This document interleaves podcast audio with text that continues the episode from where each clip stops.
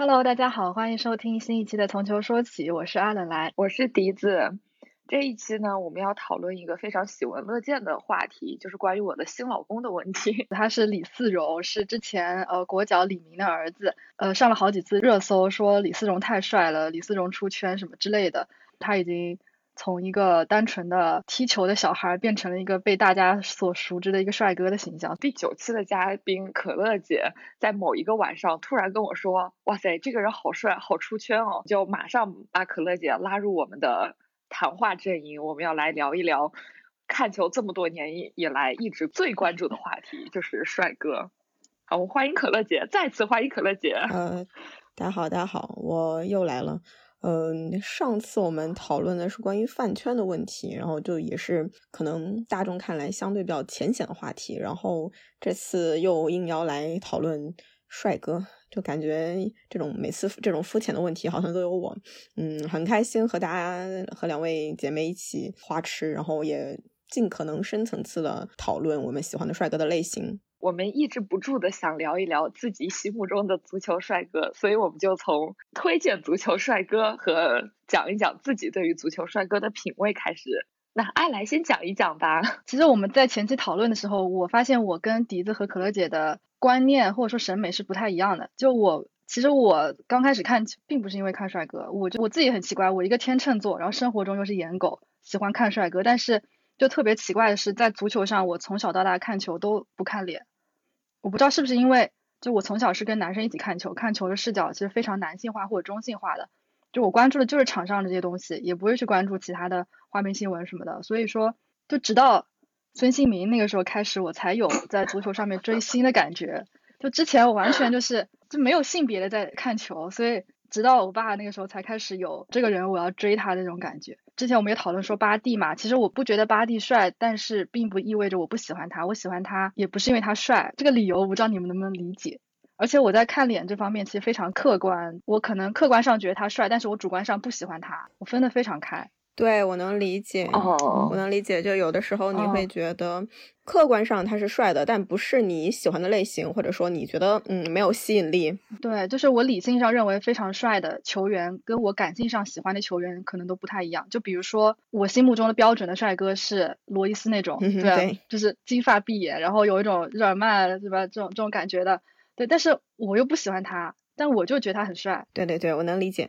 就简而言之，就是帅归帅，但是喜欢归喜欢吧，反正就是完全两种不同的东西。我不知道你们是怎么样的。阿来这种就属于分的特别开，我这种就是完全分不开。就首先我是一个 脸盲，我对人类的面部我是缺乏一个系统性的认知，就是说你这个东西，你的脸要长成什么样才能叫好看？什么三庭五眼这种东西，我就根本看不出来这个。所以我的帅哥在我心目中的一定都是氛围帅哥，就是。我看上去这人一眼，哇塞，这气质，这气场就是很迷人的那种帅哥，对我来说才叫帅哥。前几天是可乐姐给我总结了一下，我呢就喜欢。长相比较粗犷的拉丁人，就这种长相，但是气场要强，对吧？对，那天我们说了几个人，我除了我的王朝余孽那一群什么马尔蒂尼啊、内斯坦、安布罗西尼，对我来说这几个人当然是帅哥中的帅哥。然后那天我说了几个非正常帅哥，就是我一说，可乐姐就说这啥呀？这人长得很丑，好吗？我说我觉得他超级 帅，比如说那个卡瓦尼和西里古，见了真人，我整个人。都不太好的那种 啊，那卡瓦尼确实不太行。你你多甜呀！那我个人其实是更倾向于比较有脆弱感的运动员，因为其实运动员或者说球员本身来说，它本身就代表着很阳刚啊，或者说很嗯很有雄性气质很强的一个概念。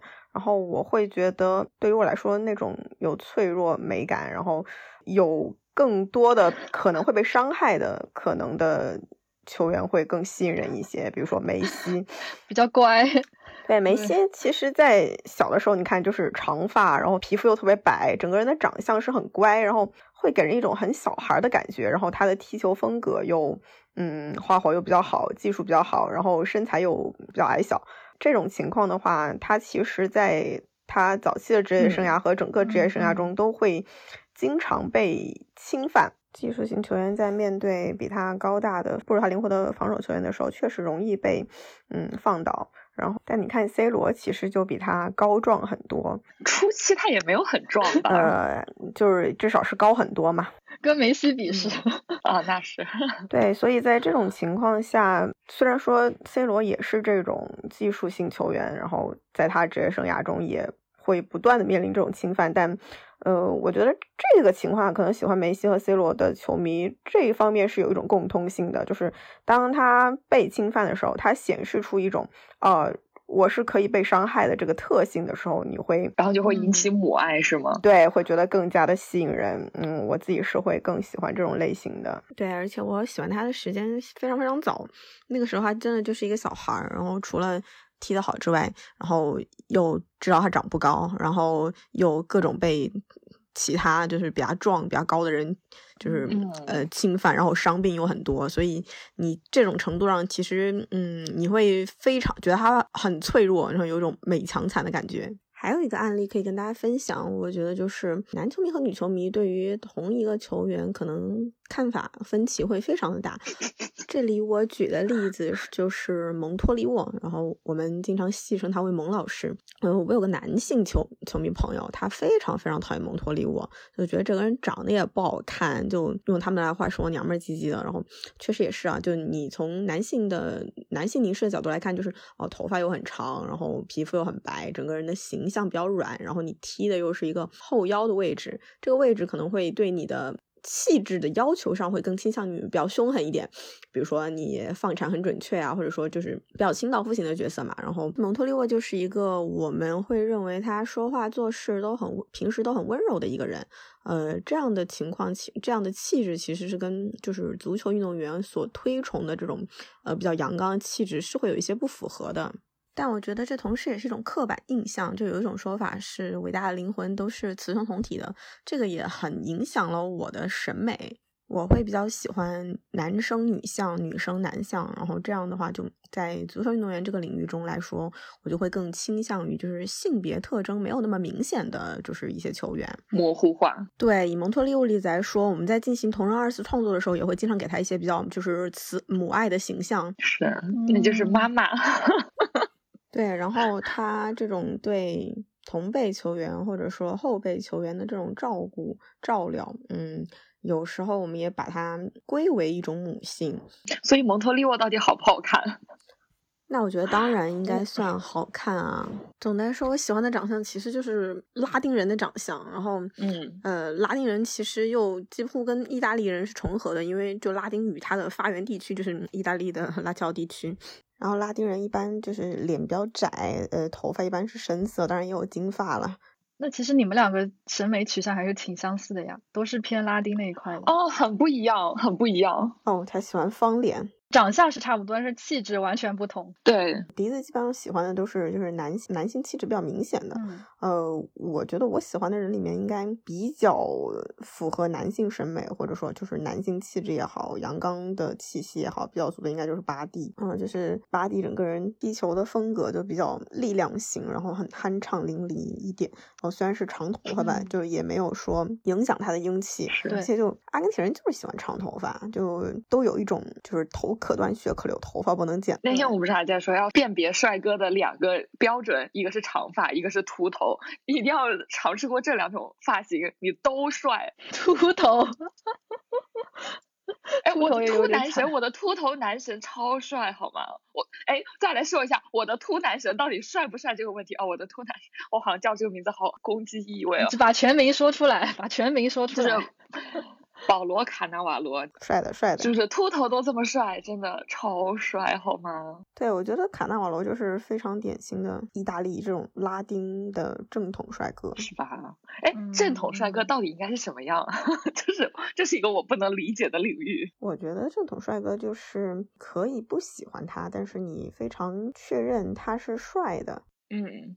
比如说在足坛里面，那我觉得我前面讲的巴蒂就算是比较正统的帅哥吧。我觉得就我的认知而言，我身边的男球迷、女球迷就没有一个说他不好的、不帅的，就大家都会认为他是一个嗯长得很帅，然后这样一个形象。但是足坛里面有一个让我特别不能理解的人，就是大家都说他很帅很帅。等一下，哎，等一下，等一下，等这这个我要 Q 到我们在听友群也发起了一个算是统计吧，就是大家来提名一下足坛最帅的三个球员。呃，然后我我统计了一下，就是得票最高的前两名是一马当先，就是卡卡和贝克汉姆。然后第三名就是有几个人并列，一个是圣克鲁斯，一个是迪巴拉，呃，然后还有内斯塔，三个人算是并列的。但是前两名就是很很明显，笛子是不是要说圣克鲁斯这个？对，哦对，贝克汉姆和卡卡确实是放之四海而皆准的这种帅哥，但因为他们俩一个是英格兰的，一个是巴西的，对于一个阿根廷球迷而言。通常不会主动的想起这两个人，但贝克汉姆确实是很帅，然后商业价值也很高。对，而且我觉得他也算是真的用脸卡到饭的，毕竟当时和当红女明星结婚了。不说话，我并不觉得他很帅，帅是真的帅，但是我就觉得啊一般。然后对于卡卡的话，我我我一直都不太能确认，是因为我对他的感情特别深，所以我觉得他特别特别帅，还是他真的是特别帅？卡卡是真的帅啊。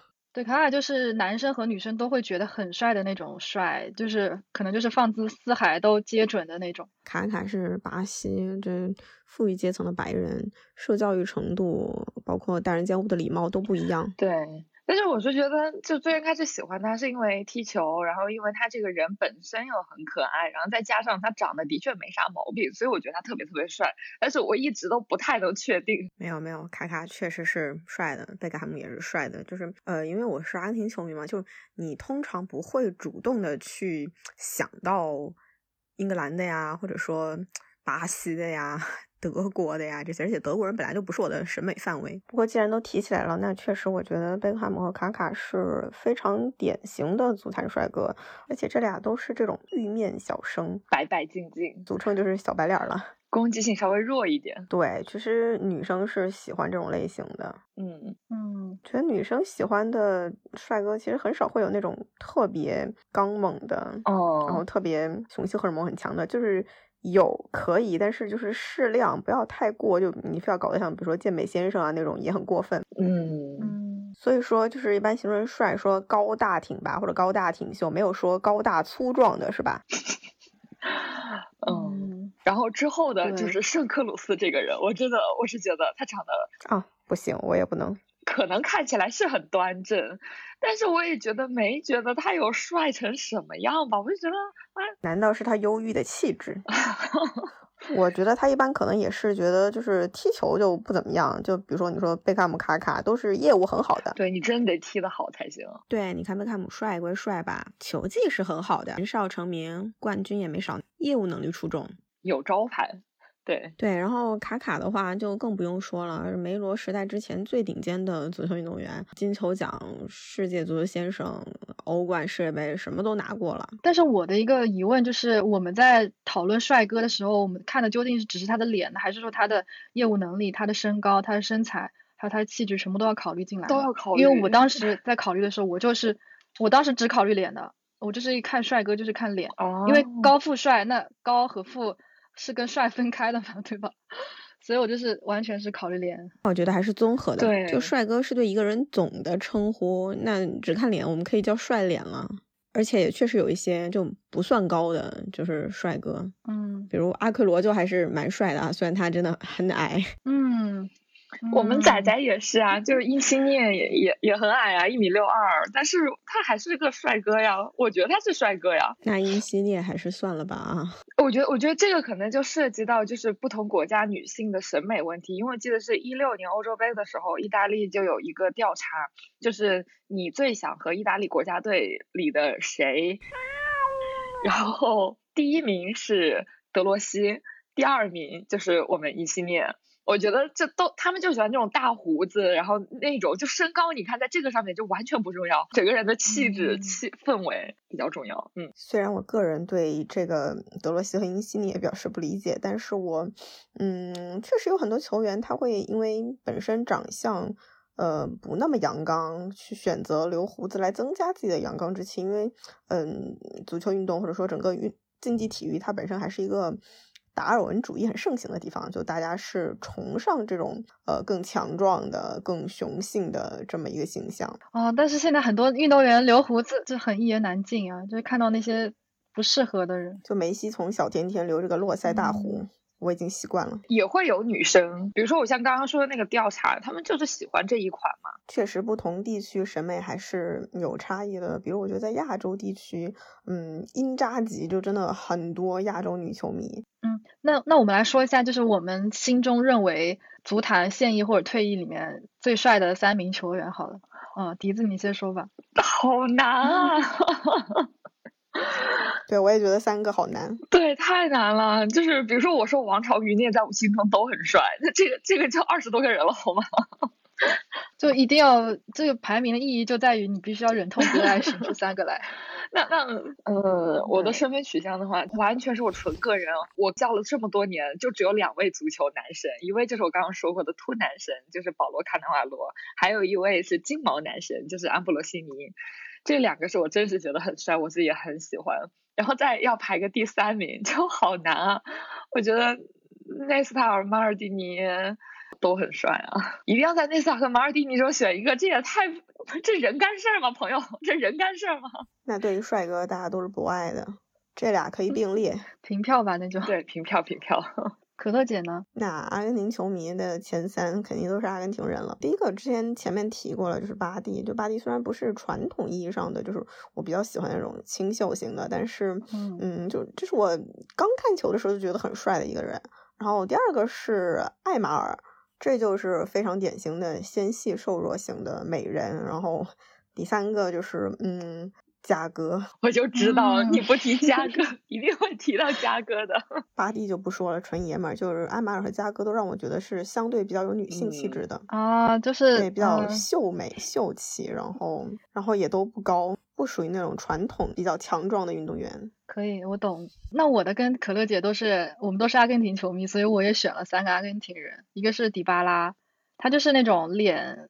看上去他的五官就是完美无瑕的，而且而且眼睛非常好看，浅色瞳。呃，第二个是加扎尼扎，就是热刺的一个门将，然后就是真的太帅了，他是我见过本人，然后不管是硬照还是视频里面都特别特别好看的，而且又高，身材也好，嗯，不管什么发型都能够驾驭的那种。还有一个就是坤哥吧，坤哥是因为就是可能也有也有性格加成的原因，就阿奎罗性格加成吧，就是觉得很可爱，就是。就是没有什么攻击性，就是觉得很很想要亲近他，又很真实的那种好看，并不是那种呃无法无法接近的好看。对对，毕竟真的很矮，就是 这个又矮是什么意思？矮也腿短也成了一种优点，腿肌肉很发达。就因为还有印第安人血统嘛，又是黑的。对他的这张脸，如果配上很高的身高，就会觉得很违和。对，可能矮，他同时给人一种比较亲切的感觉。他就是那种，就是就算他不是一个球员，可能你也很愿意，嗯，在现实生活中跟他做朋友的这么一个很亲切可爱的人。嗯，真的真的，我男神也很可爱呀。但是我老公就孙兴民，我并不是因为他帅而喜欢他的，我就是因为他真人接触过，我觉得他很可爱，很有礼貌。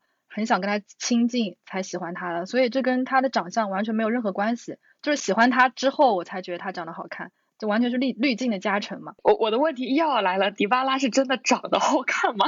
好看，好看，他是真的好看。他在巴勒莫的时候有在看他吗？然后会觉得啊，就。还行吧，就感觉正常。那个时候有点土，我感觉，我感觉他那巴勒莫时候有点土，就是还没长开来。就是哪个南美人不土？你告诉我，从巴西到乌拉圭到……那我要说，嘉哥没有土过啊，嘉嘉哥没有土过。嘉哥这个不土还是相当不容易的，因为他出身博卡，就博卡球员通常都是相对会穷一些的，就没有河床那么有钱，出身那么好。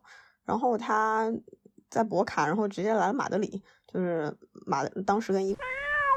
起来的嘛，然后来马德里，马德里也是大都市。然后我印象中，就从博卡到马德里，再到后来罗马，然后再包括后来回博卡，就整个职业生涯就没有土过的时候。整个人都一直比较洋气。是不是因为嘉哥特别白，然后头发长长的，然后也没有什么表情，这会让他的整个气质会比较显得清冷一点。哦，然后清冷就会让大家觉得好像没有那么土了。很会打扮，就是一个审美审美在线的人，可能是吧。我觉得大多数南美就是他们的审美就会完全不一样嘛，整个审美就是喜欢那种布灵布灵啊亮一点的那种东西。就是说，连圣诞树在南美卖的比较好的都是那种彩色的塑料的 圣诞树。然后说啊，可以想象，有原住民吗？那我还有，我是觉得南美帅哥不土的，真的卡卡就从来不土，好吗？卡卡这个情况不太一样，巴西白人。对家庭原因，就对卡卡来说，就踢足球只是他人生中的一种选择。但是很多其他的南美的人，主要都还是因为他们很穷，就没有除了踢足球，没有别的迅速致富的途径。好了，别骂了，你让其他人怎么活？好 了好了，但其实我想了一下，阿根廷人真的算是在南美国家的球员里面算是长得或者说气质比较好的了。你像某些国家，比如说智利啊，就是秘鲁啊这种，就就不用讲。你你你再你再攻击本乌拉圭球迷要怒了好吗？不说了，这这段肯定会掐掉的。阿根廷确实是南美欧洲人，也比较靠南嘛。然后乌拉圭也是，就跟阿根廷比较接近。对呀，国旗上的小太阳这是同源的好吗？就是那你们怎么看前几天李思荣出圈这件事情？你觉得，假如说他出圈了之后，会有很多的饭圈女孩去关注足球，并且我们也知道他们成立了一些什么后援会啊，然后会有一些应援色，呃，什么他们什么球迷啊。那叫什么歌迷？不叫歌迷，就是那个应援的名字之类的。就这种现象，你们觉得是一个？值得推崇的现象吗？我觉得可以啊，为什么不行啊？首先，我们还是要说，就是李思荣真的还是蛮帅的。首先，他爸就很帅，然后妈妈呃长也是美人，所以就基因比较好嘛。然后总的来说，呃是个帅哥，是个出圈的帅哥，并且嗯比现在很绝大部分参加今年参加选秀的呃男孩子都还要帅，因为就是他传递了一种很阳光向上的这么一个形象。然后嗯，你看就足球运动员嘛，你平时发布会什么的也没有。化妆是一个很纯天然的样子，然后我觉得饭圈这个的话，我首先我我看到这个东西就是从我的追星的那种营销号上看到的，所以就是嗯，那无疑我认为它是一次营销事件，并且是一次很成功的营销事件，因为这个事件你让。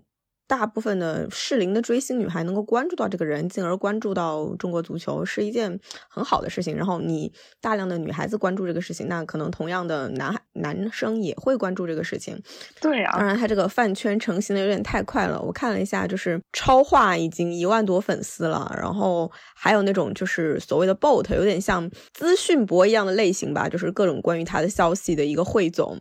然后我看还有那种同款博，就是完全就是一个呃。就是一个新的爱豆该有的配置几乎都快齐全了，然后我还开玩笑说，再配上站姐给他拍图，然后和一个比较成型的资源博，就是你的视频啊、照片的那种收集集中，就真的是齐活了，真的是一个爱豆。自从他展现的那些图，都是他拿着球衣在那儿笑，然后在那儿有一些有些害羞，还是小孩子那个样子的形象。我就觉得这是中国足球很久以来没有的正面形象。中国足球每一次上热搜，哪次不是因为骂？然后这一次终于有一个是说，哇塞，他好好好看，我好喜欢他。抱着这样的一种心态，然后来开始关注中国足球，我觉得非常好啊，求之不得。就像我前面讲的，我觉得，嗯，年轻女性关注到。因为帅哥关注到足球，我觉得是非常正面的。因为我们说实话，我自己最开始很多姑娘最开始看球，其实最开始都是被帅哥吸引。我觉得这无可厚非。你因为一个契机，就是想了解这些事情，这是一个很好的窗口。对呀，而且在休赛期有这么一个很出圈的营销事件，其实还非常的不容易。因为我们通常来说，嗯，这种引起大众关注足球帅哥的这么一个。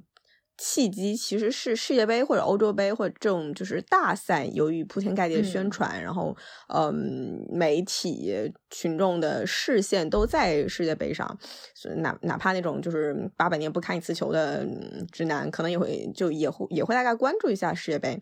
所以这个时候，因为帅哥涌进大量的女性球迷，我觉得是蛮常见的一个现象。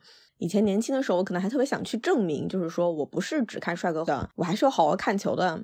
但是，就随着年龄的增长，就你你大概跟跟男性球迷相对割裂了一些之后，你不必要去做一个理中客，你想怎么看球怎么看球，你喜欢帅哥，你看帅哥没有问题。对呀，有帅哥不看，天诛地灭，好吗？嗯嗯，对，我是觉得就是，如果要从中国足球的发展角度来看，它毕竟进入职业化二十多年，也没有找到一个特别好的出圈渠道，而且被其他的比如说娱乐、电竞这些项目。挤压了空间，然后而且现在的足球受众里面的确是男性球迷还是占据大多数嘛，那么有消费能力的女性的确是比较少。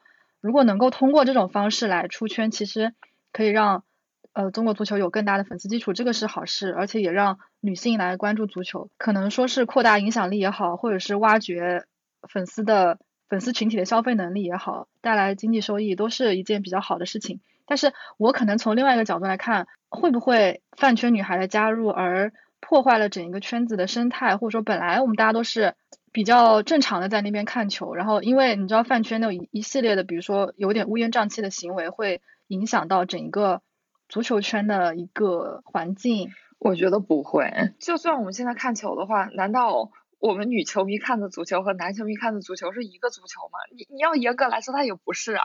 就比如说跟阿水来聊，呃，RPS 这件事情。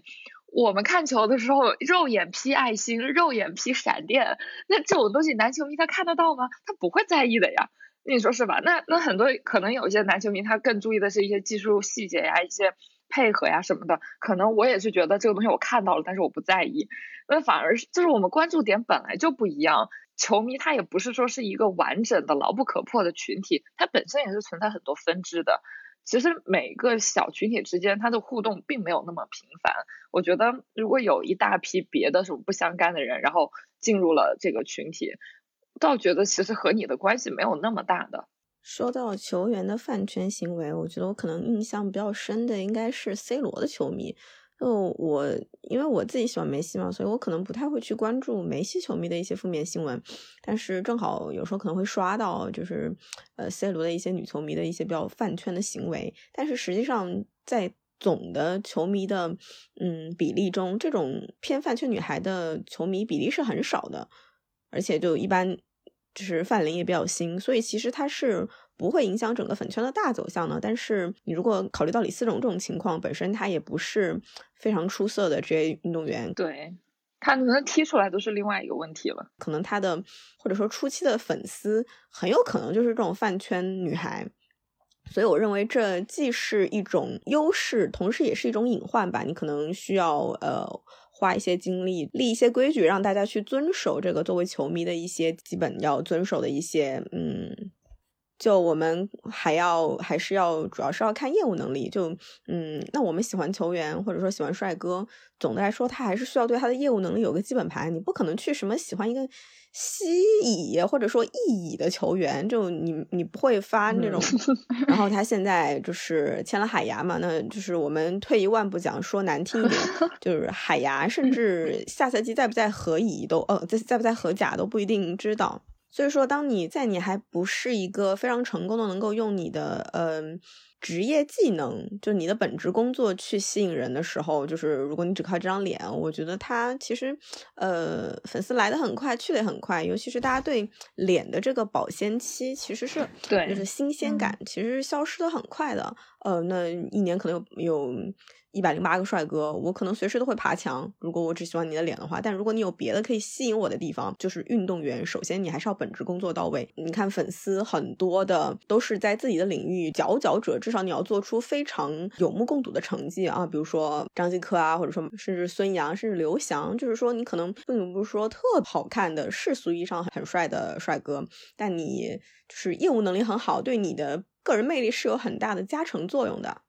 包括我们前面提到的一些帅哥，也基本都是可以说是顶级运动员。正因为你是大家认可的好球员，我们都在一个基准线上才去根据你的外貌，就是对你有加成，对你的魅力有加成作用，然后促使有更多的粉丝喜欢你。我觉得这是一个先有鸡再有蛋的问题，就是你真的首先得是一个业务能力很好的运动员，才会说会有女球迷因为你长得帅而喜欢你。就比如说我和笛子其实有这种类似的经验，就是我们首先是喜欢了这个球员，然后。他因为一些个人选择原因，他去到一些比较冷门的联赛，因为非常认可他的球技也好，脸也好，首先是对人的认可，才会说去克服很多。时间、技术上的障碍去看一些 奇奇怪怪的联赛，对俄超联赛，不是说我就会去先关注俄俄超联赛，然后再在俄超联赛里面去看帅哥。那大家的关注点肯定还是啊世界杯、欧洲杯、欧冠，或者说嗯顶级五大联赛这种顶级联赛。对呀，曾经看的意义都是脑子进的水，好吗？真的不好看。对我首先是要认可这个人，他是我喜欢的球员，就是实力。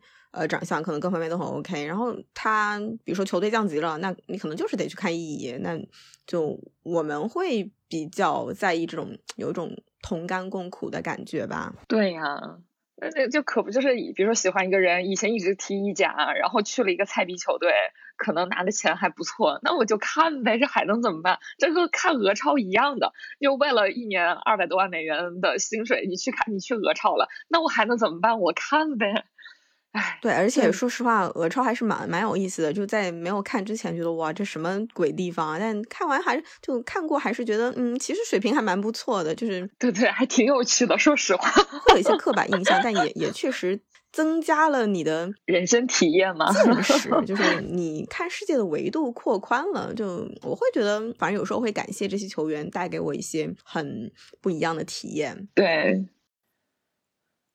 但是，相对这些猎奇的经验，我们今天谈的所有的话题都是在说李思荣他对中国足球带来的这些关注度到底是好还是不好。但其实说到底，还是中国足球没有流量啊，所以我们才会为了一个现象而讨论这么多。但其实中国足球难道不是应该再进一次世界杯吗？你进一次世界杯所带来的关注量，会比十个李思荣都要多好多。因为每一年世界杯都是会有新的足球粉入坑，他可能是他可能变成了，比如说葡萄牙球迷、法国球迷，因为拿了冠军嘛。但中国足球你真的不需要拿冠军，你真的只是需要你在那儿，你就可以吸粉。那我觉得像比如说像吴磊，如果他长成李思荣这样子，在西甲他能够，比如说一个赛季进球上双，或者能够在球队有比如说大佬或者第二大佬的位置，那中国球迷对于。这支球队对于他本人，还有对于中国足球的关注度自然也会上升。就比如说像呃体育界，比如中国体育界，像张继科、宁泽涛这种，除了偶像之外也具有实力的运动员，也才才会能够持续的去吸引那些球迷。和关注他们的人嘛，对对，就像前面说的，就你喜欢这种带有属性的帅哥，比如说体体育运动员，他其实对你的成绩是有一定门槛的，你并不是说靠长相吃饭的，并不是这样，你还是要靠你的业务能力吃饭。对，现在对我来说，可能李思荣他现在只是一个普通的网红而已，他不是大众的一个体育榜样。对对对，就如果说他要能够成为一个大众的体育榜样，他必须要从荷甲，从那个海牙俱乐部青训一步一步踢上来。而不能够只是局限于现在的这样子的水平。对，所以我们对他还是有很美好的希冀的。有关注是好事，但是还需要自己努力嘛，这个谁也帮不了他。像之前也有张玉宁这样的例子嘛。对，而且的确家里也花了很多的精力和金钱去培养他，但是最后还是比较可惜。所以说这个东西，要成功真的很难，就只能。走一步看一步吧，在足坛成功，欧洲足坛成功真的太难了。对，有时候天赋、运气、实力都都是一个综合的作用。就我自己也喜欢过一些天赋、实力都很到位，但因为一些际遇、运气的原因，比如说他就是很多伤病，这种你是没有办法去避免的，因此没有达到应有的成绩。所以刚才总结而而言，就是没有人会主动去选择弱的联赛或者弱的队去看。呃，除非是有自己喜欢的球员嘛，对，大家还是喜欢，大家还是希望你能够，呃，事业上面越来越强的嘛，对，能够踢得越来越好，这样可以被更多人喜欢。所以说我看到李思荣他的微博下面就热评第一条是什么专心搞事业，专心搞事业，就发了好多专心搞事业，就希望他能够抛出这些杂念，然后就专注踢球，希望能够提高先提高自己的竞技水平，这个是最重要的。对，对，因为如果你你不是一个好球员的前提下，那你就是一个普通帅哥，就是那干嘛？普通帅哥，就是我们搞娱乐圈帅哥，那好歹也得有点业务能力吧？不管说你演戏也好，或者唱歌跳舞也好，你你得有一点业务能力，嗯，大家才喜欢你。对，嗯，你这啥也不是，真的就是美丽废物了呀。对呀。就是我们现在会说有些球员美丽废物，那至少人家也是曾经非常辉煌过、非常高光过，然后给圈粉了，出不来了，那是美丽废物。那你至少你人生也得有一些那么高光时刻。所以我们的忠告也不是忠告，反正球员除了呃，可能长得帅是他的先天优势，然后提高球技，同时可能保持一个阳光的形象吧，这个可能会。就是让他的什么颜值粉啊、事业粉啊、妈妈粉就会可能越来越多，然后同时让整个行业可能会蒸蒸日上。对我真是觉得球踢得好是会提升你的颜值的。对，滤镜加成。对啊，就比如说卡瓦尼就是很帅啊，哼。到最后就是希望我的新老公李思荣弟弟能够。埋头钻研业务能力，然后希望他的职业生涯可以更顺利一点，然后真正的走上欧洲联赛的中心，有一个辉煌的未来。中国足球真的很需要这样的一个正面的形象。对，所以也希望中国足球可以多一些这样子的阳光帅气的男孩子和女孩子、女孩子出现，降低这个。入场的门槛，让更多的人先关关注到这项运动，从而可能慢慢的去喜欢上这项运动吧。这个其实也是足球，就我们我们之前在讨论说，为什么现在球迷越来越少，可能也是因为这样子的人越来越少了。等到这样子人多起来之后，可能足球受众也会越来越庞大。对，唉，真的不是所有的足球迷第一天看球就知道什么叫越位，什么叫界外球的，这真的不重要，看了再说。所以，嗯，大家都加油吧。踢球的小朋友们都加油！就是我们现在其实讨论了半天，也是在讨论想让足球出圈的 N 种方式的一种。这个这种方式可能是目前来说比较行得通的一种方式。就所以说，希望可以有更多的方式，当然也可以深挖这种方式吧。我觉得我们已经说把这个问题说的还算是比较明白了。那那就结束呗，这期。OK，感谢可乐姐再次来做客，从球说起。感谢感谢，这期聊了挺多，然后也怎么说摸索出了，也不是摸索，可能得出了一些嗯我们自己的结论吧。我们最终的目的还是希望中国足球能够越来越好。那就非常感谢大家的收听，我们下一期节目再见吧，拜拜。